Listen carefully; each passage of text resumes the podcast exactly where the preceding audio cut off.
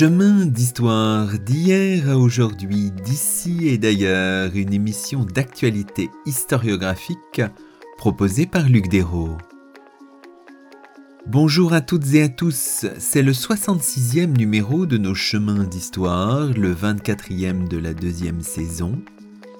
Aujourd'hui, nous avons le plaisir d'accueillir à notre micro Béatrice Joyeux-Prunel, Béatrice Joyeux-Prunel est professeure à l'Université de Genève, titulaire de la chaire des humanités numériques.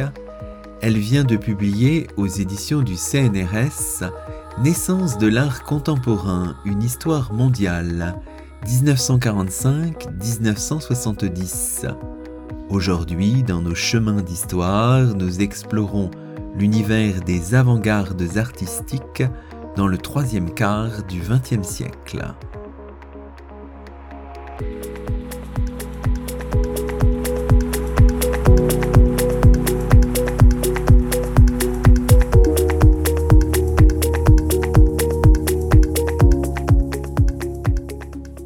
Bonjour Béatrice Joyeux-Prunel. Bonjour Luc Dérault. Alors aujourd'hui nous nous intéressons à votre livre tout récemment publié aux éditions du CNRS, Naissance de l'art contemporain, une histoire mondiale 1945-1970. Alors finalement ce livre, quand on regarde les choses dans vos, dans vos travaux, il s'inscrit dans le cadre d'une enquête sur les avant-gardes artistiques depuis les années 1840. Les deux premiers volumes sont parus chez, chez Gallimard. Votre idée euh, de départ, si on remonte à plusieurs années en arrière, c'était de faire l'histoire d'une euh, d'une catégorie finalement, celle d'avant-garde, sur la longue durée C'était à la fois faire l'histoire d'une catégorie et faire l'histoire de sa mondialisation, de la manière dont elle s'est construite à l'échelle internationale. Après, il y avait aussi des petites questions, euh, on a toujours ces petites questions, c'était comment comprendre ça? Qu'en si peu de temps, certains artistes aient eu des carrières mondiales, soient achetés partout à l'international. Et euh, ce qui m'étonnait aussi, moi je suis, je n'ai jamais été au musée quand j'étais enfant, par exemple. Je commençais à aller au musée très tard, après 18-20 ans. Et ça m'étonnait parce que quand je débarquais au musée, je trouvais que c'était toujours pareil. Ça se ressemblait. Comment comprendre ça? Que euh, dans les musées d'art moderne, on a les mêmes choses dans des pays différents et ça aussi, ça m'intéressait et j'essayais de, donc d'en faire l'histoire hein, de manière internationale. Alors, la notion d'avant-garde, finalement, elle est un peu complexe. Alors, peut-être qu'en en prélude de notre discussion, il faut qu'on, comment dirais-je, il faut qu'on insiste sur les mots. Alors, il y a plusieurs mots qui sont importants. Il y a bien sûr le mot d'avant-garde qu'il faut définir, mais il y a aussi le mot d'art moderne, le mot de modernité, le mot d'art contemporain. Euh, pour un esprit qui est un peu loin de tout ça, parfois tout ça se confond, se, mélange. Il faut faire ce travail conceptuel, j'imagine, évidemment. Euh, ça se fait, euh, voilà, au fur et à mesure des travaux, ça se construit, les notions se construisent, mais c'est, il faut avoir en tête quand même tous ces concepts. Quand vous commencez à qualifier un artiste d'avant-garde, tout de suite, vous lui mettez une couronne. Et donc, euh, vous vous placez dans un débat qui peut être très virulent sur est-ce qu'il est, d'avant-garde ou est-ce qu'il n'est pas d'avant-garde, est-ce qu'il est bon ou est-ce qu'il est mauvais, en gros? C'est un petit peu ça.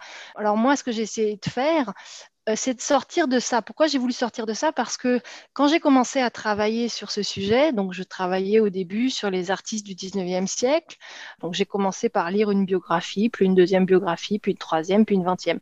Et au bout de la cinquantième, je lisais encore cet artiste a inventé la modernité, il est d'avant-garde. Et donc, euh, ma solution, elle a été simple, c'est de dire, ben, avant-garde, c'est euh, une étiquette que certains réclament à une certaine époque. Et donc, moi, l'historienne, je ne suis pas là pour dire celui-là est novateur ou celui-là n'est pas novateur, celui-là est d'avant-garde ou celui-là n'est pas d'avant-garde. Je suis là pour dire celui-là a dit qu'il était d'avant-garde ou celui-là a été considéré d'avant-garde. Donc j'ai pris ce point de vue un petit peu distant, je dirais. Le plus souvent, ceux qui se disent d'avant-garde, c'est ceux qui veulent avoir telle place dans un champ. Alors un champ social, c'est quoi? C'est un domaine, un milieu, un marché dans lequel on, fait une carrière. Se dire d'avant-garde à un moment, euh, c'est euh, réclamer une certaine place dans ce marché ou sur cette scène. Donc c'est cette, cette solution que j'ai choisie. Alors du coup, comment je définis avant-garde? Donc je dirais les artistes qui se prétendaient à l'avant-garde ou qui étaient considérés comme tels. Du coup, la définition étant sociologique, j'utilise le mot ou l'expression avant-garde pour une époque où on utilisait très peu, voire pas ce mot. On voit apparaître la notion d'avant-garde artistique dans des écrits des milieux saint-simoniens dès les années 1820, mais après, c'est très peu utilisé. En revanche, ce qu'on utilise plutôt à cette époque, c'est le terme de indépendant. C'est le terme de jeune.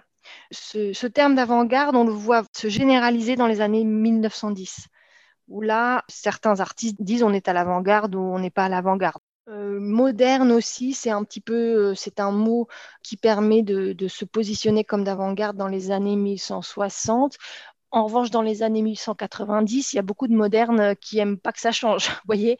Donc ça aussi, c'était très intéressant, c'est de voir comment certains mots changent de position sur l'échiquier, je dirais, de la scène artistique, des scènes artistiques nationales, internationales. Voilà, du coup, qu'est-ce que c'est que moderne pour moi? Je dirais qu'on peut qualifier comme moderne tous les artistes qui peignent euh, dans le sillage du réalisme et de tout ce qui suit dans la séquence des, nouveaux styles artistiques. Certains termes sont très connotés, genre modernisme ne veut pas dire la même chose euh, en France, en Italie, euh, en Allemagne, aux États-Unis. Aujourd'hui, on a un peu tendance à utiliser le mot dans le sens états-unien, quoique c'est même pas sûr. donc, j'utilise pas trop trop ce terme pour euh, art contemporain. Art contemporain, c'est une vraie question. Art contemporain, c'est ce que devient le champ international de l'art à partir de la fin des années 50. C'est un certain type de rapport à l'art auquel on se rattache. C'est quelque chose de très général. On ne peut pas dire que là, c'est une position dans le champ, l'art contemporain. C'est un champ lui-même. Et ça aussi, c'est très intéressant de voir comment certains segments de la scène artistique internationale ont fini par devenir un champ à eux-mêmes et à rejeter ce qui leur ressemblait pas, euh, au sens où ils leur parlaient même plus. Alors ça, c'est ce que j'ai montré dans mes tomes précédents. Les années 1880, ceux qui étaient les indépendants, les modernes, commencent à bien vendre. Ils ont des amateurs, ils deviennent riches dans les années 1890 et ils finissent par ne même plus discuter avec les académiques. Ils n'ont plus besoin de s'opposer à eux. Et progressivement, ils vont s'opposer à qui? Bah, À ceux qui les remettent en cause, eux. Et donc à une nouvelle génération, parce qu'ils sont devenus les vieux, une nouvelle génération qui va être celle de Matisse, de Picasso, etc. Et pareil, dans les années 1910, ceux qui se disent à l'avant-garde vont finir par se rendre compte qu'ils n'en ont rien à faire des impressionnistes et que ce n'est pas contre ces impressionnistes qu'ils ont à se battre, mais c'est contre euh, ceux des autres pays, les futuristes, les expressionnistes euh, allemands, etc. Et donc on voit là encore euh, se, constituer comme un, un champ qui évolue qui s'élargit ou se rétrécit et, toujours à l'échelle internationale. Et pour l'art contemporain, pareil, ceux qui finissent par incarner l'art contemporain, euh, c'est plein d'acteurs qui, qui se situent autour d'un segment de production artistique plutôt lié à la performance, euh, à l'assemblage, à la récupération des déchets, euh, ce genre de pratiques. Bah, ensuite, on a eu l'art vidéo, on a eu plein de choses comme ça, mais genre de pratiques qui aujourd'hui existent encore et qui est considéré comme de l'art contemporain, mais qui ne parle plus à ceux qui font de la peinture de cheval et pour l'essentiel. Ils en font en fait, ils ne le disent pas parce qu'il faut bien vendre, mais vous voyez, l'art contemporain, c'est quoi? C'est une scène où des gens se reconnaissent, font leur carrière, et puis il y a des valeurs, certaines valeurs qu'on affiche, et puis il y a d'autres trucs qu'on ne dit pas. Mais ça, c'est ce qu'on fait en sous-main, entre guillemets.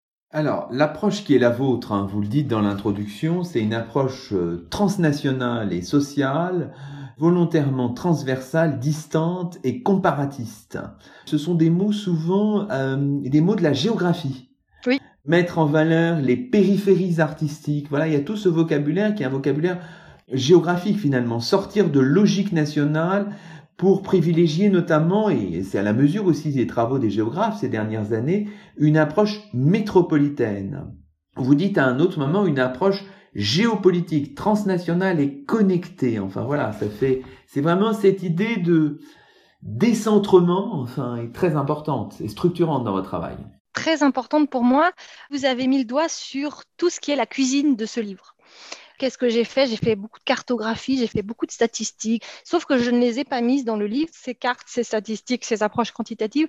Je les mets dans les articles pour la communauté académique, mais j'ai décidé de ne pas les mettre dans les livres parce que ça fait peur.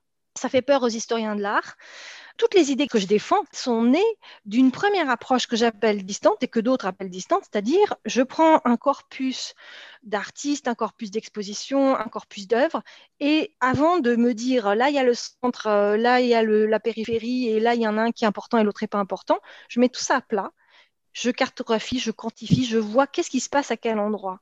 Et je regarde aussi qu'est-ce qui se passe pas à quel endroit.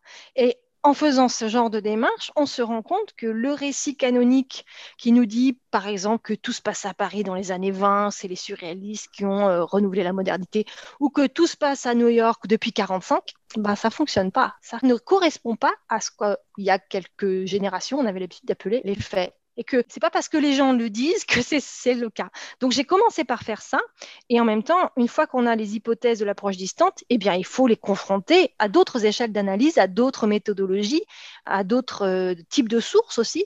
Donc ce tome-là, il parle plutôt des deux autres échelles d'analyse qui sont les échelles de l'étude peut-être plus euh, de groupe, l'étude d'individus, le commentaire de certaines œuvres, des sources d'archives, des correspondances, qui donnent plus de chair en fait à une approche qui pourrait paraître un petit peu euh, sèche quand on fait juste des cartographies. Et puis aussi, les cartographies, euh, ça suffit pas pour démontrer quelque chose. Voilà, donc ce qui m'intéressait, c'était de, raconter une histoire qui soit une histoire, qui se passe de schémas, qui se passe de, cartographie, parce qu'en plus, d'autres pourraient les réinterpréter de manière qui ne me conviendrait pas, parce que des fois, on peut faire dire plusieurs choses euh, à un même schéma. Mais c'est vrai que j'ai gardé les mots qui viennent de là. Donc, euh, je parle effectivement de géographie, de géopolitique, euh, de flux, de circulation. Parfois, je donne des chiffres aussi quand même. Parfois, je décris aussi ces cartes que j'ai publiées ailleurs.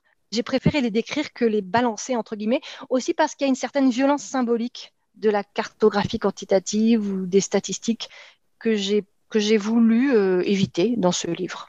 Dans ce livre, évidemment, on va retrouver euh, de très nombreux acteurs. Et c'est ça qui est intéressant. Non seulement, bien sûr, les artistes, mais aussi les collectionneurs, les mécènes, les marchands, les experts, les conservateurs, les historiens de l'art qui vous ont précédé euh, et que vous côtoyez dans, dans les colloques, bien sûr.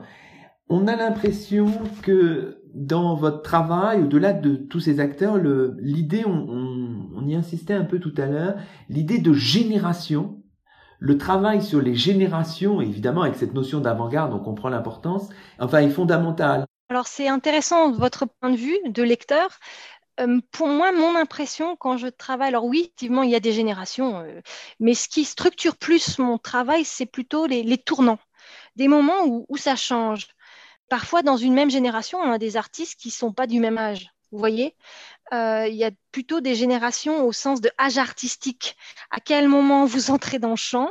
À quel moment vous passez à tel type de, pratique artistique? À quel moment vous dites merde à qui, vous voyez? Ou au contraire, vous dites oui à qui d'autre? Peut-être que l'expression cohorte serait plus juste. Et là, vous mettez le doigt sur un, vrai problème de comment nommer ce sur quoi on travaille. Et des fois, on, hésite entre les termes.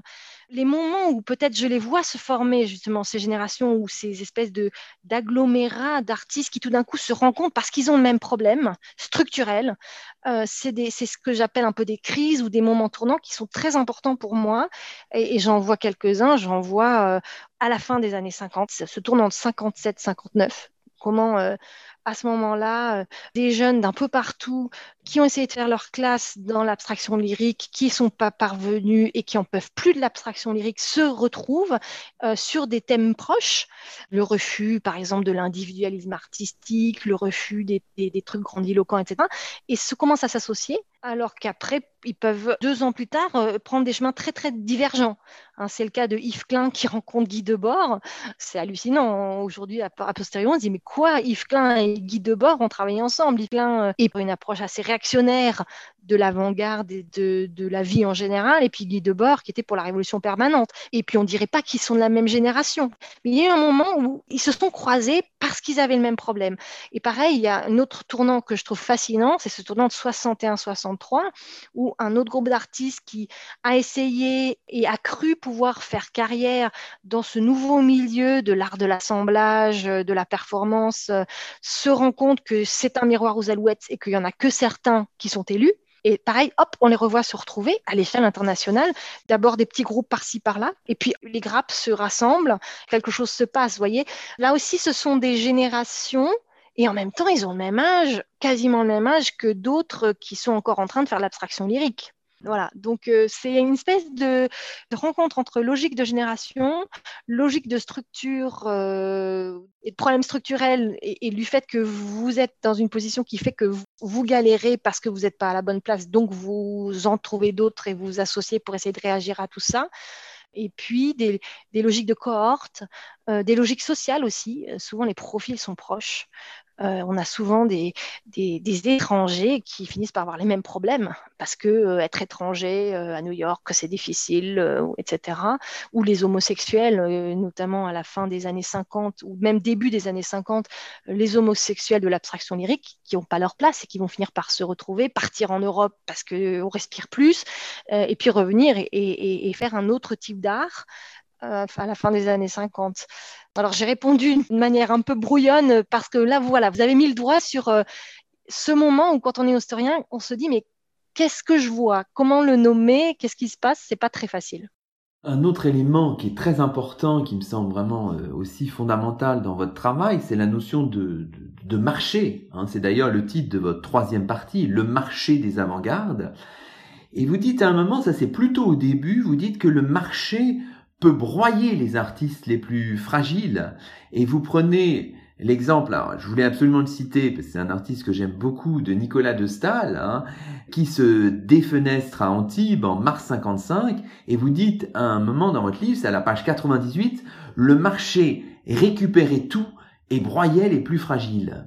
La notion de marché, on la trouve partout, et c'est vrai quand on est extérieur à votre champ, enfin à l'histoire de l'art, quand on est comme ça un peu, voir toute cette logique du marché à l'œuvre, ça, ça peut être perturbant pour un lecteur qui est un peu néophyte dans ce domaine où on voit un peu peut-être les choses peut-être de manière un peu naïve, mais c'est cette force du marché, cette cette dimension économique, capitalistique même.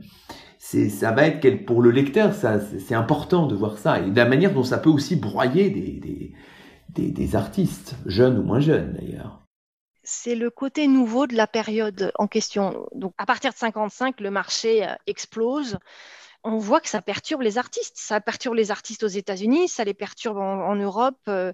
Ça a suscité des, des types d'œuvres incroyables de critiques de ce marché quand peut-être les personnes étaient suffisamment fortes pour résister et se dire je prends du recul et je, et je donne mon point de vue sur le marché, mais certains artistes étaient poussés à créer, créer, créer et sans cesse créer, voyaient leur cote augmenter. D'autres euh, avaient une réputation qui tout d'un coup s'effondrait alors, on n'était pas dans le, dans le phénomène Suzanne Boyle euh, d'aujourd'hui euh, où vous passez sur scène, vous êtes une star et cinq semaines plus tard, tout le monde vous oublie, vous n'avez plus qu'à boire. Mais il y, a un, peu de ça quand même.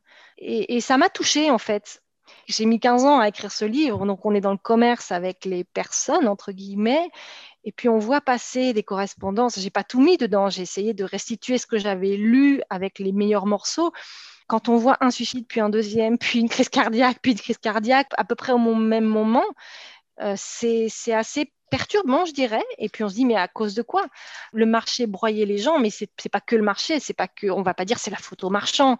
C'est une espèce de logique, un engrenage qui prend certains artistes à un moment et, qui les, oui, qui peut les broyer. Alors, l'exercice de synthèse que vous proposez, c'est un exercice qui, en travaillant sur ces circulations, en travaillant sur tous ces acteurs, qui permet aussi de relativiser les classements esthétiques, catégoriels et catégoriques, comme vous dites, qui sont finalement jamais étanches. Alors c'est toutes ces expressions dont finalement parfois, enfin, qui, qui, sont complexes et finalement parfois on n'y arrive, on n'arrive plus à s'y retrouver. Le cubisme, l'expressionnisme, l'abstraction, le surréalisme, le néo-dadaïsme, le nouveau réalisme, le pop art, l'art optique et cinétique, la nouvelle figuration.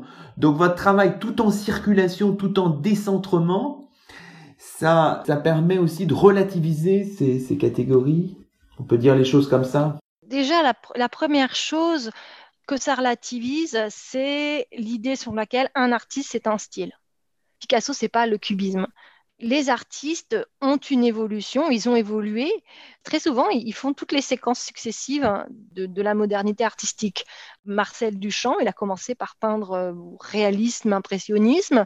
Après, il est passé au fauvisme. Après, il est passé au cubisme. Après, alors là, il a été novateur parce qu'il en avait ras-le-bol. Il a mis les pieds dans les fourmilières. Il a fait du dadaïsme. De même, euh, les expressionnistes abstraits new-yorkais, il y a eu un moment où ils étaient euh, surréaliste. Et alors une autre chose, c'est que on peut être un artiste d'un mouvement donné et faire d'autres choses en même temps. Les performeurs new-yorkais, beaucoup peignaient de la peinture expressionniste abstraite parce que ça se vendait. Ils crachaient dessus, mais ils en faisaient. De même que 19e siècle, les réalistes, ils crachaient sur les peintres de portraits et, de fleurs, mais ils en faisaient parce que c'est comme ça qu'ils vivaient. Quand on est d'avant-garde, il faut, il faut en avoir les moyens. Et les moyens, il n'y en a pas 100 000. C'est-à-dire, ou bien vous êtes euh, rentier, c'était le cas de Manet, c'était le cas de Marcel Duchamp. Ou bien vous vendez en sous-main des œuvres d'art, c'était le cas d'André Breton, ça a été aussi beaucoup le, cas de Marcel Duchamp. Ou bien vous avez une épouse qui vous finance. Alors ça, Guy Debord, très fort là-dedans, toutes ces femmes l'ont entretenu. Et, ou bien eh ben, vous vendez. Mais vous vendez quoi? Alors au début, vous vendez pas nécessairement de l'avant-garde. Au début, souvent, vous vendez des trucs vendables. voilà. Les catégories, il faut les relativiser du point de vue des artistes et du point de vue de leur carrière et du point de vue de leurs besoins. Et puis aussi les catégories euh, qui ont été construites par la critique d'art, genre l'expressionnisme abstrait américain, en fait états-unien, en fait new-yorkais, en fait euh, d'un quartier de New York, est quelque chose d'extrêmement exceptionnel quand on regarde bien, on dit mais attendez, c'est la même chose euh, en Europe. Et quand on commence à voir ça, on, comprend aussi que cette peinture expressionniste abstraite n'ait eu aucune réception en Europe jusqu'au moment où, en fait c'était d'ailleurs trop tard. Il n'y a pas de, il a pas de dans les musées européens.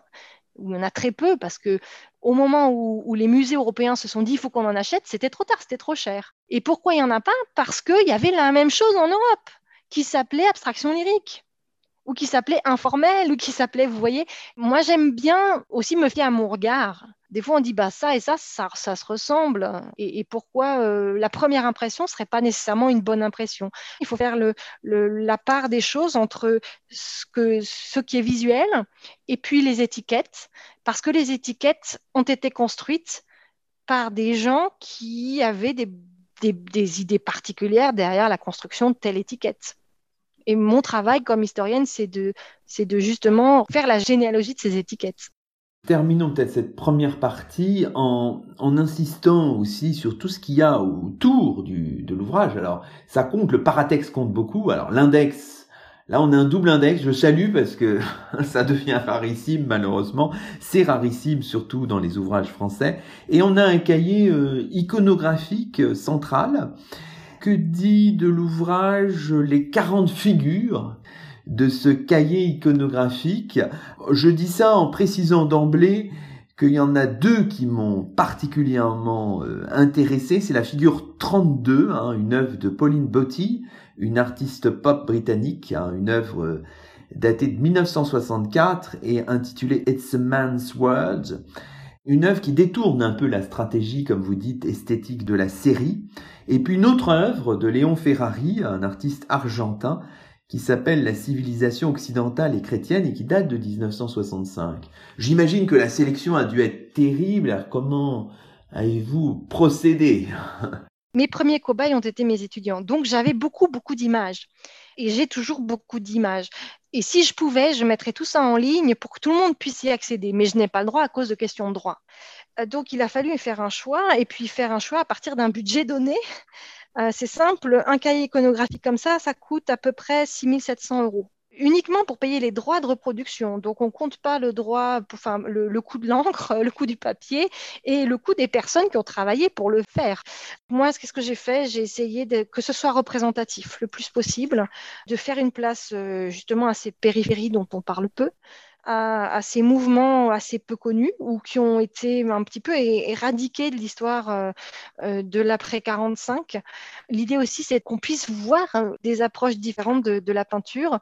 Euh, j'ai essayé aussi de, représenter un petit peu tous les groupes dont je parlais le plus. Il y en a un qui n'est pas représenté et je le regrette, c'est le, groupe du réseau Phase Mais je suis très contente, par exemple, d'avoir eu des albums de photos des performances Goutaille. Ça a été très difficile. Et puis trouver cette, euh, cette page, c'était pour moi formidable parce que je voulais aussi varier un peu les médiums, c'est-à-dire montrer que l'histoire de l'art, c'est pas juste des photos d'œuvres, c'est aussi des, photos de performances. Et aussi, là, ce que j'aime dans, dans cette figure 17, c'est que non seulement j'ai les photos des performances, mais j'ai le cahier de l'artiste qui lui-même archive sa performance. Je voulais que ce soit représentatif, que ce soit décentré, donc pas que du Paris-New York, en gros, puis que ce soit varié, donc euh, aussi bien euh, euh, des, peintures, des assemblages, des sculptures, des photos de performance, montrer aussi un galeriste. Donc cette photo figure 28, elle est assez connue, c'est Léo Castelli dans sa galerie. En même temps, on montrait quatre œuvres, pas tant pour le prix, parce que cette photo à reproduire, elle coûte très cher, parce que justement, vous avez quatre œuvres dedans qui sont reproduites, mais du coup, on avait aussi une place limitée. Et aussi, ce que j'aimais montrer, c'était des œuvres qui parlaient des autres j'aime bien les, œuvres d'art qui parlent du, du, chant. Par exemple, euh, Gérard Deschamps, 3 Liechtenstein égale 1 Deschamps, celle-là, elle est géniale. Ça correspondait exactement à mon propos, comment un artiste se, positionne par rapport euh, aux au, New-Yorkais. Pareil, Botti euh, qui se positionne par rapport à, tout un héritage culturel, artistique, et puis au fait que c'est un monde d'hommes, et c'était un monde d'hommes que le chant de l'art contemporain. Voilà, il y en a une autre aussi qui est, qui est fascinante, c'est la figure 30 euh, pareil, euh, c'est euh, Agilayo, Arroyo et Ricalcati qui règlent leur compte avec Marcel Duchamp. Donc ça aussi, j'étais. Enfin, c'est le genre de, de petit trésor qu'on a vraiment envie de partager avec son lecteur.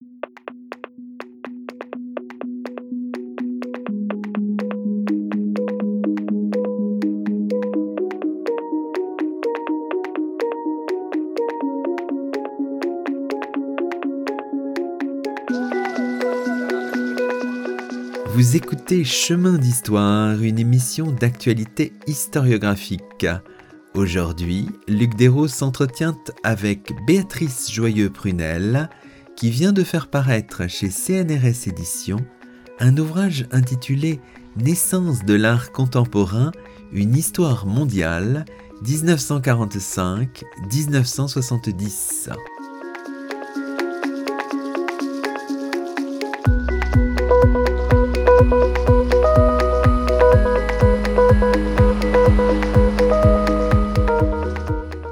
Alors, dans la seconde partie de notre émission, on peut un peu dérouler quelques points saillants de votre, de votre ouvrage, Béatrice Joyeux-Prunel. Alors, partons quand même de votre point de départ, hein, c'est 1945, l'Europe est en ruine, vous dites, la peinture aussi. Euh, donc, vous parlez de deuil collectif, de culpabilité mal cachée.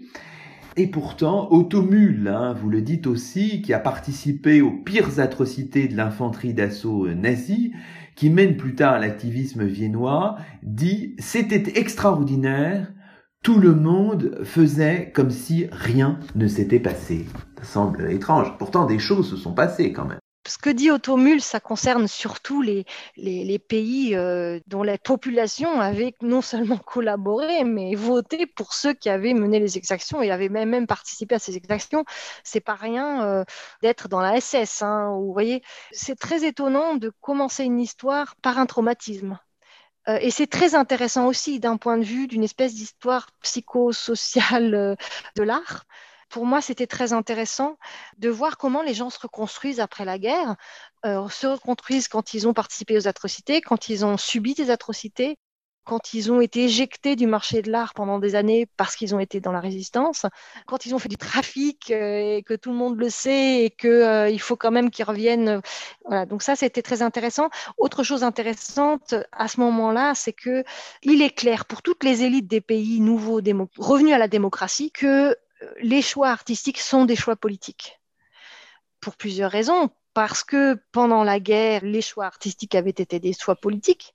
Et même avant la guerre, hein, dans les années 30, euh, à partir de 1937, les artistes d'avant-garde passent à l'engagement politique anti-totalitaire. Et après la guerre, ils font partie des vainqueurs. Il est considéré comme évident désormais que ces artistes, ça doit être les artistes officiels un petit peu quoi.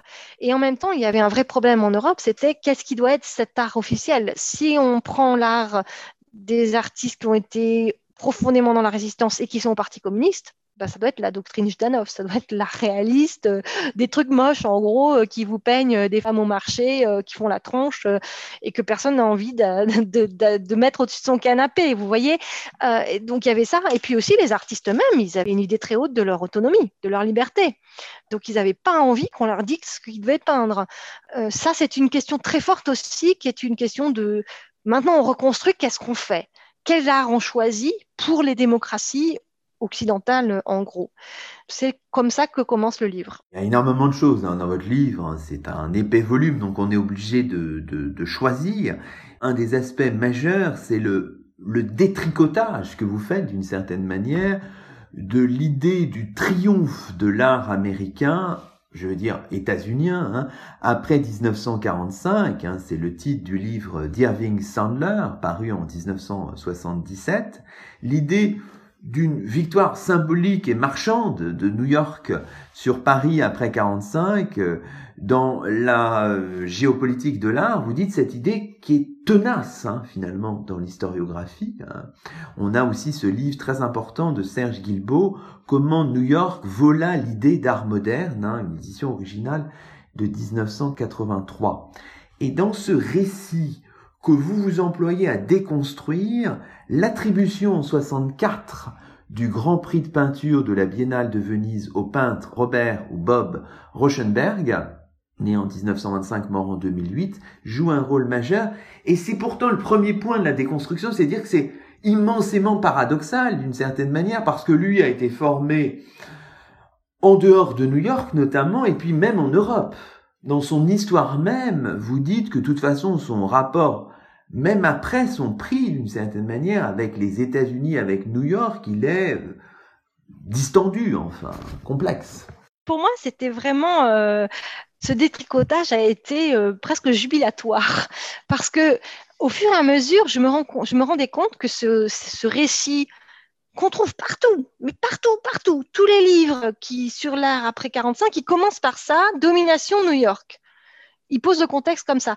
Donc ce récit, au fur et à mesure, je me rendais compte qu'il marchait pas du tout parce que par exemple en 45, 46, 47, 48, 49, 50, 51, on trouve rien ou un article sur l'art nord-américain euh, en Europe. Première chose et encore plus dans les autres pays. Donc, en quoi il y a un, triomphe mondial? Puis, au fur et à mesure, je creusais et je, tirais le fil et puis le pull tenait pas, quoi. Et c'est là que il était vraiment intéressant de, du coup, de s'intéresser à la manière dont ce récit s'est construit et, a existé. Alors, globalement, euh, en général, euh, l'idée de la supériorité, entre guillemets, de, l'art américain, entre guillemets, parce qu'en fait, c'est c'est pas l'art américain en général, à l'international. En général, il y, a, il y a deux postures. Il y a ceux qui disent c'est intrinsèquement génial et c'est le meilleur art du monde parce que c'est génial. Donc ça, c'est la posture d'Irving Sandler que vous citiez. Ça, c'est une thèse qui commence à se développer à New York, effectivement, à la fin des années 40 fin des années 40, donc on n'est pas après 45. Et, et, là, ils disent, euh, notre art est génial, c'est le meilleur du monde, mais ces gens-là, ils connaissaient rien de ce qui se faisait ailleurs. Qu'est-ce qu'ils voyaient de ce qui, était, ce qui se faisait en Europe, ce qui se faisait en Amérique latine, ce qui se faisait au Japon? Pas grand-chose, parce que ça circulait pas parce que la guerre a coupé les ponts entre les deux rives de l'Atlantique, parce qu'il y avait des pénuries de papier, parce que les revues illustrées avaient beaucoup de mal à reprendre et plein de facteurs comme ça qui peuvent expliquer aussi que ces Nord-Américains, ils n'aient pas vu que ce qui se faisait de l'autre côté de l'Atlantique, c'était pas très différent, voir c'était peut-être mieux. Enfin, j'en sais rien, on s'en fiche, on n'est pas là pour juger ça. Mais les plaquer dans le monde de l'art, ce discours patriote, nationaliste, euh, jingoïste, euh, impérialiste, qui était en fait super répandu partout parce que les États-Unis avaient gagné la guerre, entre guillemets, ils avaient sauvé l'Europe. Donc, il refait la même chose. L'autre manière euh, d'expliquer, entre guillemets, ce, ce triomphe, c'est de dire c'est grâce à la CIA que les États-Unis ont conquis la domination internationale culturelle et artistique. Et alors là, ça c'est la thèse de Serge Guilbeault, qui a un, livre extrêmement cité, extrêmement lu, ou lu, je ne sais pas d'ailleurs, mais en tout cas, on le cite, il a un super titre, c'est Comment New York vola l'idée d'art moderne? Donc cette idée New York Prométhée, euh, qui va chercher la flamme euh, et, qui la récupère de l'autre côté de l'Atlantique. Alors la thèse de Guilbeault, je dirais pas qu'elle est complotiste, mais un peu, ça aussi, ça aide à, aimer, parce que c'est on dit, waouh, c'est super intéressant, c'est la CIA qui a envoyé euh, ses sbires, etc. C'est le MoMA qui a la gloire de Pollock. donc moi, c'était la thèse la plus sérieuse. Et quand je l'ai lu, j'ai trouvé formidable ce bouquin. Et au début, j'adhérais à tout ça. Et puis, je me suis mise, au fur et à mesure que j'écrivais mon livre et que j'élargissais mes sources, je me dis, mais oh, Guilbeault, c'est quoi ces sources? Là encore, c'est des sources new-yorkaises et puis un tout petit peu de sources parisiennes. Et alors, ces sources new-yorkaises, c'est quoi? C'est des comptes rendus du MoMA qui dit on va faire des expos à l'international, on va envoyer euh, nos artistes pour montrer le génie américain mais il ne va jamais étudier la réception de ces expositions organisées par le MoMA à l'étranger il, ne s'occupe pas de ça. Alors qu'en fait, c'est la vraie question. Est-ce que c'était reçu? Est-ce que c'était vu? Est-ce que c'était apprécié? Etc. Et puis aussi, qu'est-ce qui était montré? Est-ce que c'était ce fameux art expressionniste abstrait qui était exposé à l'international? Alors là, j'ai beaucoup utilisé les travaux d'une collègue qui s'appelle Catherine Dossin, qui, elle, s'est intéressée à cette réception. Moi, j'ai étendu, elle s'intéresse à la réception européenne, moi, j'ai étendu à la réception internationale. Et puis, j'ai re-regardé ce que le MoMA exportait. Et on se rend compte que le MoMA, primo, il exporte très peu de peinture. Secondo, il expose surtout de la photo, de l'architecture, euh, des images de voitures, de frigos. Euh, donc, il fait euh, la propagande pour, pour l'industrie et la production nord-américaine. Autre élément que j'ai vu à partir de ces sources, c'est que ça commence tard, pas avant 53, et notamment, ce qui me frappe, c'est que ça vient alors que d'autres pays ont remis en route dès 45-46 leur propagande à l'étranger et que les États-Unis arrivent les derniers, quoi. Et de même, d'autres pays ont dit on a une avant-garde, machin. Pareil, les États-Unis arrivent ensuite, comme s'il y avait une espèce de prise de conscience par cette élite euh, financière et culturelle, notamment par Rockefeller. C'est ce que je montre dans un, dans un article que j'ai moins utilisé pour ce livre, mais ce Rockefeller, il se rend compte au bout d'un moment que, les, Brésiliens sont en train de créer un musée, euh, qu'ils ont organisé une biennale, ils exposent Picasso, euh, ils sont en train de, de rayonner à l'international et que les États-Unis n'existent pas. Et là, il se dit, non, il y a un truc à faire. Donc, il y a à la fois des logiques nationales d'élite, CIA, pas CIA, mais aussi certains, certains individus qui ont été assez intéressants, qui se sont mis à, du coup, promouvoir l'art nord-américain mais là encore, la réception est quasi nulle jusqu'à la fin des années 50. Pourquoi est-elle quasi nulle? Parce que ça, arrive trop tard. Parce que quand on commence à voir du Pollock en Europe, Pollock en 55, c'est has-been en 55, ce qui est nouveau, ce qui est avant-gardiste, ce qui est novateur, c'est les affichistes, euh, c'est la sculpture cinétique à la, à c'est les monochromes euh, que commence à faire Yves. Et encore en 55, euh, on en voit peu. En 50, c'est vraiment en 58, 59 qu'on voit du Pollock. Et vraiment 58, 59 qu'il y a une expo d'art nord-américain qui, circule partout en Europe et qui est vue. Et là, on voit les, les recensions, ils disent, bon, mais on est blasé, on a déjà vu ça on connaît, c'est l'abstraction comme chez nous. Qu'est-ce qui intéresse les gens? C'est l'art mexicain. L'exposition d'art mexicain euh, en 1952 et 53 entre Paris, Londres et Stockholm. Ça les intéresse. L'autre blockbuster des expositions euh, du, du Musée national d'art moderne, c'est l'art japonais. Et on voit effectivement la réception de l'avant-garde japonaise Guta est, très très bonne à cette époque. Alors ensuite, évidemment, il y a eu un tournant. Ce 64, ce fameux 64, est très important au moment où à la Biennale de Venise, effectivement, le Grand Prix de peinture est donné à un peintre new-yorkais. Alors ça aussi, c'est une histoire hyper complexe. Qu'est-ce qui se passe? À Venise, en 64, qui expose euh, les Français, d'une part, euh, l'habitude, c'est qu'ils mettent des morts ou des vieux. Donc, ils mettent leurs vieux, et leurs vieux, bah, c'est des vieux cubistes. Il y a peut-être des abstraits lyriques, mais pas grand-chose, rien de nouveau. Les autres, c'est pas quasiment pareil. Et puis, dans la génération avant-gardiste internationale reconnue par les musées et les conservateurs et, et, les marchands, etc., la plupart, ils sont morts. Alors en Allemagne, ils s'en occupent pas, mais en Italie, par exemple, Manzoni, il était mort. Fontana, il avait eu son heure de gloire en 58, donc il, il avait été exposé. Euh, mais il n'y avait pas vraiment de représentant de la nouvelle génération d'avant-garde internationale, sauf un, Rauschenberg. Et ensuite, quand on regarde ce Rauschenberg, il représentait pas du tout l'art des États-Unis. Enfin, il représentait l'art d'une cohorte d'artistes qui s'était justement opposé à ce qui était considéré aux États-Unis comme le summum de l'art américain, mais ce qui était en fait euh, l'abstraction lyrique internationale dont la génération dont Rauschenberg fait partie, qu'elle avait rejetée, qu'elle avait critiquée depuis, depuis des années. Hein. Et donc c'est ça qui est très intéressant, c'est de voir comment les, organisateurs du pavillon, le marchand de, de, Rauschenberg, quand ils ont senti que Rauschenberg, qui était dans, la, dans le pool, mais il y en avait d'autres, c'était pas sur lui qu'on misait au début, quand ils ont senti que, en fait, ce Rauschenberg, c'était un, art familier des jurés de, Venise. C'était un art qu'ils appréciaient, qui, jugeaient d'avant-garde parce qu'ils en avaient vu. Rauschenberg, il avait exposé avec Yves Klein, avec Jean Tinguely. Il était dans tous ces réseaux-là. Quand ils ont vu le marchand et, l'organisateur du pavillon américain que ça prenait, ils se sont dit, mais on y va à fond. Et là, ils ont investi pour dire, c'est lui qui va gagner. Et puis, si vous ne lui donnez pas le prix, vous êtes tous des fous.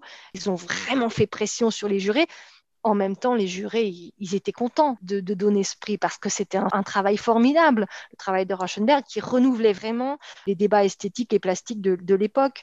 Donc c'est ça qui est assez ironique, ce bonhomme qui n'avait pas sa place dans le champ new-yorkais parce qu'il n'avait pas accepté de, s'adapter, je dirais, euh, à l'évolution de la, peinture là-bas, parce qu'il se sentait pas très bien, parce qu'il il était homosexuel, et donc c'est assez marrant que ce soit ce personnage-là qui finalement ait porté la grande entre guillemets victoire euh, euh, de l'art américain.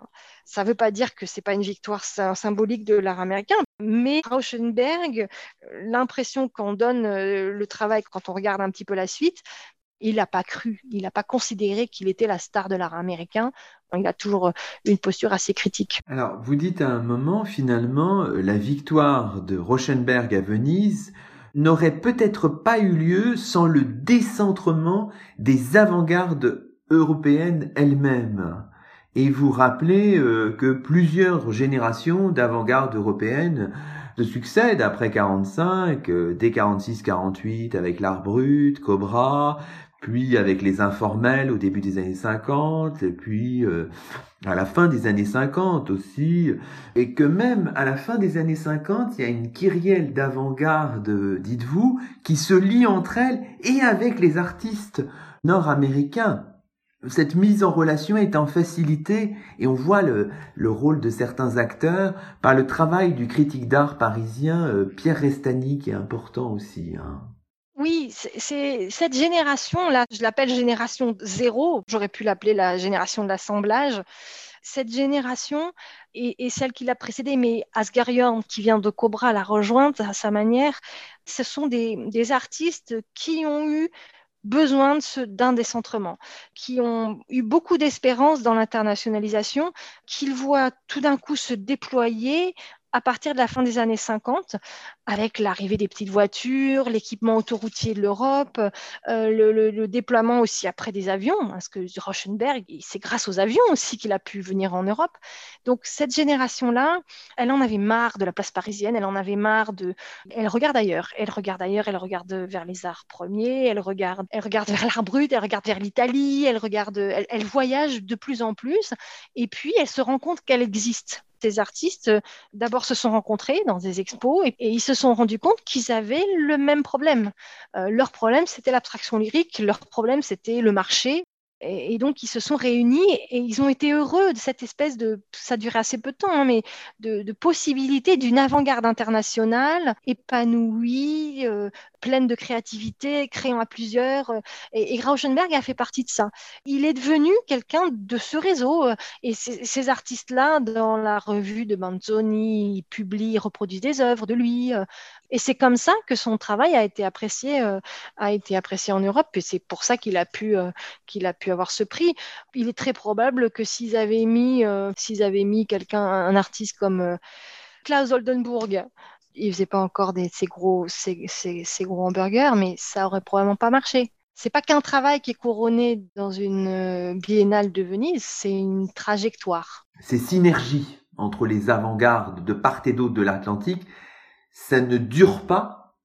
Ça nous dit que finalement, ce point de New York euh, dans le marché de l'art, c'est quand même une, une réalité. Vous avez déconstruit ce mythe du triomphe de l'art américain, mais en termes de de marché, il y a quand même un poids de, de New York. Faut, faut pas le faut pas le nier, bien sûr.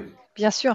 Ben, c'est ce que montre très bien ma collègue Julie Verlaine, c'est que euh, dès la reprise du marché, les amateurs euh, les plus importants qui achètent en Europe, c'est les Américains. Et pourquoi ils achètent en Europe d'ailleurs? Parce que c'est pas cher, parce qu'ils croient en Paris, etc. Donc ça confirme aussi que eux, ils étaient tournés vers Paris. Ce qui est très intéressant, c'est aussi de voir à quel moment ces amateurs se sont détournés de Paris. Ça, c'est ce qui vient justement en 63-64. Alors, on parle beaucoup de la crise de 62 où des amateurs euh, euh, nord-américains se sont mis à revendre des Kandinsky euh, et où ils ont dit j'annule ma commande de temps de, de de, de temps de soulage. Je crois que quand même, ces amateurs, ils n'ont jamais vraiment cessé de s'intéresser à, la place européenne. mais il est vrai que surtout, ils se sont mis à acheter chez eux à acheter à New York. Et donc, ce qui a changé la donne, c'est que désormais, la question, c'était pas vous êtes européen ou vous êtes euh, nord-américain, mais c'était où vous vendez, où vous êtes disponible à l'achat, quoi. Et donc, à partir de 63-64, il y a de plus en plus d'artistes qui se sont rendus compte qu'il y avait un supermarché à New York, un super marché à New York, parce que les gens avaient beaucoup d'argent euh, et qui pouvaient très vite faire une carrière incroyable. Il n'y avait pas tant d'artistes que ça. Euh, à, Paris, le marché parisien, il y avait trop de monde, beaucoup trop de monde, et puis de moins en moins d'argent, parce que l'argent nord-américain, à un moment, il, est, il est resté chez lui. Vous dites qu'il y a une faiblesse de la place euh, parisienne et vous insistez notamment, et ça c'est intéressant parce que ça perdure finalement, sur l'inexistence du système marchand curateur. Ça, c'est quelque chose d'intéressant. Nous avons, nous, et nous en sommes souvent très fiers, des conservateurs. C'est important aussi dans la, structuration des choses dans ces années 60 euh, je crois que c'est une grande force, euh, cette formation des conservateurs du patrimoine, parce que c'est grâce à leur présence et à leur expertise, leurs compétences, que le patrimoine est conservé. Mais il est vrai qu'ils étaient, surtout à cette époque, ils n'étaient pas tourner vers l'art contemporain. Ce n'était pas leur rôle. Ils n'avaient pas des crédits pour acheter de l'art moderne. Les musées de province, ils n'achetaient pas d'art moderne. Et donc, il y avait un musée ou deux qui achetaient de l'art moderne en France, tandis qu'en Allemagne, il y avait un musée par ville, quasiment, vous voyez. Et à cette époque, et c'est normal, un musée, il achète la production locale d'abord, et ensuite, il va essayer d'avoir un panorama international et donc il s'intéresse un peu à tout le monde. Effectivement, les, Parisiens, les Français, ils se sont retrouvés avec zéro musée pour les acheter. Et comme ils n'étaient pas sur la place internationale, ils n'étaient pas visibles pour les musées étrangers. Donc ça les, ça les a beaucoup desservis. Quand on se décentre de nouveau, quand on regarde les choses vues depuis l'Amérique latine, le Japon l'Afrique du Nord, il faut voir que là, les choses sont peut-être un peu différentes parce que ces continents pensent les choses avec une référence de la modernité qui reste une abstraction non géométrique modelée à l'aune de l'exemple européen.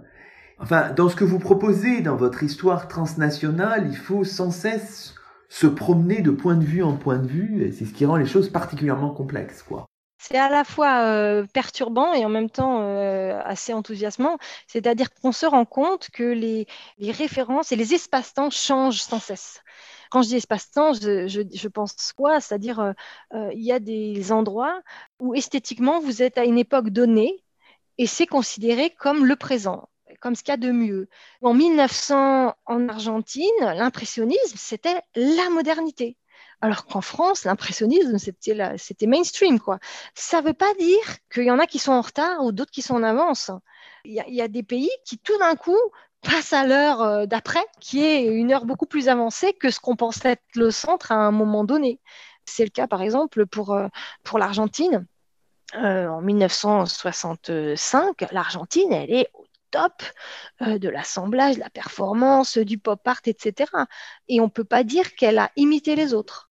Alors, bon, il nous reste très peu de temps, on arrive à la fin de l'émission, mais peut-être une question quand même, parce que c'est important à la fin de votre ouvrage, sur ce qu'on peut qualifier peut-être de basculement des années 1960, et vous soulignez l'apparition de manière concomitante et internationale, et c'est votre point de vue est là extrêmement riche, de pratiques d'une violence étonnante, pratiques artistiques d'une bestialité inédite, dites-vous, les néo-dada japonais, les membres du mouvement Fluxus, les actionnistes viennois. Comment est-ce qu'on peut lire euh, cette concomitance? Qu'est-ce qu'elle nous dit? De ces années 60 euh, que, qui sont finalement la dernière décennie que vous appréhendez dans votre ouvrage? Cette concomitance, c'est n'est pas moi qui l'ai vue, c'est Laurence Bertrand d'Orléac qui a écrit un livre fascinant qui est paru il y a longtemps. Je l'avais lu ce livre en 2003, je crois. Enfin, elle s'intéresse aux avant-gardes violentes. Et donc, elle en a pris plusieurs, et, puis elle décrit ce qui se passe, et elle trouve que ce phénomène est, fascinant, et elle essaye de le comprendre.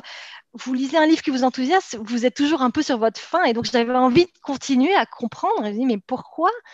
Il y en a certains, les pires, les plus violents, on peut dire pires, hein, parce que c'est vraiment sadomasochiste, euh, des actions euh, où on s'excite sur une femme, on, lui envoie de la farine, du lait, euh, c'est assez horrible. Et parfois, les artistes interviennent sur leur propre corps, donc c'est assez, assez troublant et même perturbant. Et donc, ce qui était fascinant, c'était que ça apparaissait en même temps, 61-63. Alors, elle, elle explique en disant, mais c'est c'est le, les résultats de la guerre. C'est la guerre froide, euh, c'est 12 euh, ans, euh, je ne sais plus, ou 15 ans après la, guerre, et donc c'est ça. Et moi, quand même, je me dis, mais pourquoi ça s'apparaît pas en 59 Après tout, ça aurait pu apparaître en 59 ou en 65. et donc, il y a des choses comme ça qui sont étonnantes. Et, puis, bon, je l'ai ça m'a ça m'a titillé parce que pour les volumes précédents, j'avais vu aussi à certains moments des artistes dans plusieurs pays tout d'un coup passer à un certain type d'avant-garde alors qu'ils ne s'étaient pas concertés. J'ai fait de l'analyse sociale, des stats, euh, des cartos pour essayer de comprendre. Et, en fait, la solution qui me paraissait la, plus convaincante, c'était de dire, mais ces artistes, ils réagissent au même problème au même moment. là, c'est l'hypothèse que j'ai adoptée aussi. Euh, ces artistes qui passent au sadomasochisme, à la violence, ils réagissent au même problème au même moment. Qu'est-ce que c'est ce problème? Alors oui, d'accord, il y a la guerre froide, oui, d'accord, euh, euh, il y a, l'héritage de la guerre, euh, mais il n'y a pas que ça. Et ce qui me paraît commun à tous ces artistes-là, c'est une déception forte après des grandes espérances sur le marché de l'art. ils sont passés par des milieux dont ils pensaient qu'ils les porteraient, et puis ils se sont rendus compte ils étaient que euh, ben, peut-être euh, euh, des faire-valoir, ils se sont fait exploiter ou ça n'a pas marché, vous voyez, ils ont été déçus et il y a un moment où, ça explose. Disons qu'en voyant la violence de cette explosion, c'est là que je me suis dit, mais le système devait vraiment faire du mal. donc j'ai encore creusé, et puis c'est là que j'ai vu un suicide, un autre suicide, un qui passe à la drogue, ou des crises cardiaques aussi. Puis après, on lit les, textes laissés par les artistes, et puis on, on voit cette souffrance générée par ce marché qui ne pouvait, entre guillemets, qu'aboutir à ça. Et ce qui est assez intéressant encore, c'est que le marché l'a récupéré, ce ça, c'est-à-dire cette violence, ces performances, le marché la récupère en deux ans, c'est bon, c'est dans le marché. Donc ces artistes, ils étaient contents, ils ont réussi à percer en 65. Si vous voulez percer, vous devenez actionniste viennois. Et c'est pas pour rien qu'en 65, il y a plusieurs artistes qui vont rejoindre le groupe des actionnistes viennois, qui en 62 euh, prenaient vraiment des risques, en 65, ils en prennent un peu moins. Alors bon, c'est vrai qu'ils ont fait un peu de prison après, quand ils ont commencé à pisser sur le drapeau autrichien, là, ça rigolait pas. Mais les performances, on les embêtait pas trop. Et, c'est là qu'on voit du coup d'autres artistes se mettre à ce genre de pratique, et puis encore d'autres déceptions.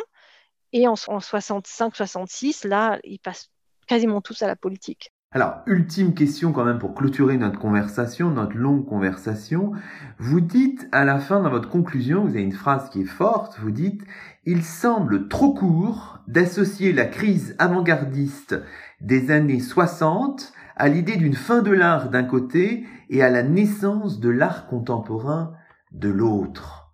C'est compliqué ça, il faudrait juste nous expliquer ça et nous dire si c'est pour vous la fin de l'histoire. Ou est-ce qu'on va avoir un quatrième tome? Ah oui, mes enfants veulent pas le quatrième tome. J'ai promis que j'en ferai pas de quatrième. Cette, cette idée de fin de l'art, la fin de l'art, c'est une petite rengaine qui revient régulièrement dans la critique, euh, et notamment dans la critique ou la théorie de l'art. Euh, dans les années 60, euh, il y a donc un théoricien de l'art nord-américain qui s'appelle Arthur Danto, qui a glosé, je dirais, sur les boîtes de soupe Campbell d'Andy Warhol et qui a dit c'est la fin de l'art, euh, tout a changé désormais. Euh, et il y a encore des gens qui reprennent ça en disant c'est la fin de l'art, c'est le début de l'art contemporain. Moi, ça m'amuse beaucoup parce que c'est pas un artiste et un type d'œuvre qui fait le début de l'art contemporain, même si bien sûr on pourrait dire que euh, le type ready-made c'est beaucoup généralisé ou les assemblages c'est beaucoup généralisé dans, dans l'art contemporain. Mon point de vue à moi, c'est que c'est une histoire plus longue et que ça commence pas chez Andy Warhol, euh, et c'est ce, que, ce que je montre dans le livre. C'est ce que dit un petit peu cette phrase, pour l'étendre un petit peu, et puis aussi parce que je pense que la fin de l'art, c'est une question rhétorique. ou la fin de l'histoire. Euh, non, il n'y a pas de fin de l'art, il n'y a pas de fin de l'histoire. Il y a souvent des choses qui recommencent. Moi, ce qui me passionne aussi dans, dans cette enquête que j'ai faite sur, euh, sur plus d'un siècle, sur un siècle et demi, c'est de voir comment très souvent il y a des stratégies collectives qui reviennent. Notamment une stratégie qui m'amuse toujours et que je retrouve sans cesse, c'est celle euh, du recours à l'étranger pour se construire une réputation. J'appelle ça la logique du nul n'est prophète dans son pays. Et je pense que c'est ça qui fait courir l'histoire c'est des, jalousies, c'est des, des, groupes qui ont besoin d'exister. Euh, c'est ça qui fait courir l'histoire, c'est ça qui fait courir l'art, c'est ça qui fait qu'il y aura toujours des générations pour innover. Euh, et donc, je ne pense pas que l'art est fini, je ne pense pas que l'histoire est finie, je ne pense pas que l'avant-garde, il n'y en aura plus. On, on aura toujours des belles surprises, même si ces surprises, elles seront le fruit de logiques qui sont en fait anthropologiques qu'on peut, nous, les historiens, les historiennes, essayer de comprendre et de restituer. Bon, c'est une magnifique conclusion. Merci beaucoup. C'est ainsi que se termine le 66e numéro de nos chemins d'histoire, d'hier à aujourd'hui, d'ici et d'ailleurs, le 24e de la saison. Nous étions en compagnie de Béatrice Joyeux-Prunel, professeure à l'Université de Genève, titulaire de la chaire des humanités numériques, autrice d'un ouvrage récemment paru chez CNRS Éditions, un livre passionnant intitulé Naissance de l'art contemporain, une histoire mondiale, 1945-1970. Toutes nos émissions sont disponibles sur la plateforme SoundCloud. À très vite pour un nouveau rendez-vous radiophonique. Que la force historienne soit avec vous. Thank you.